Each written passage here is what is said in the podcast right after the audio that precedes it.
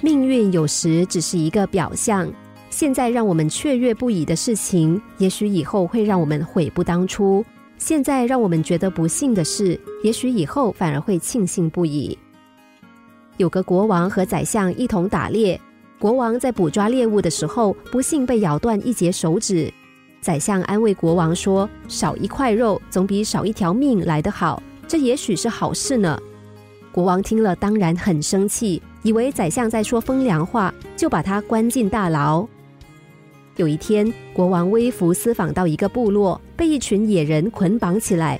部落祭司要以国王做祭品，准备把他给煮了，因为国王丰润的身体令祭司满意。当祭司再认真检查国王的全身时，发现国王手指缺损，身体不全是祭品的大忌。祭司很惋惜的叫人把国王放掉。回到皇宫的国王想起宰相的话，对宰相的气也消了，就把宰相释放。同时，他还不忘报复似的回敬宰相一句说：“说我少了一截指头，却是好事；但你白坐了这么久的牢，又算什么好事呢？”宰相回答说：“是啊，我坐牢的确是好事。”否则，我必随您微服私访，一定也被抓。当您不能成为祭品的时候，祭品一定就是我了。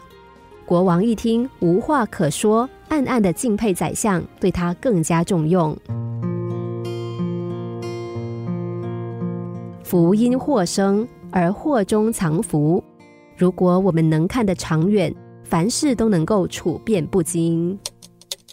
心灵小故事。星期一至五下午两点四十分首播，晚上十一点四十分重播。重温 Podcast，上网 U F M 一零零三 t S G。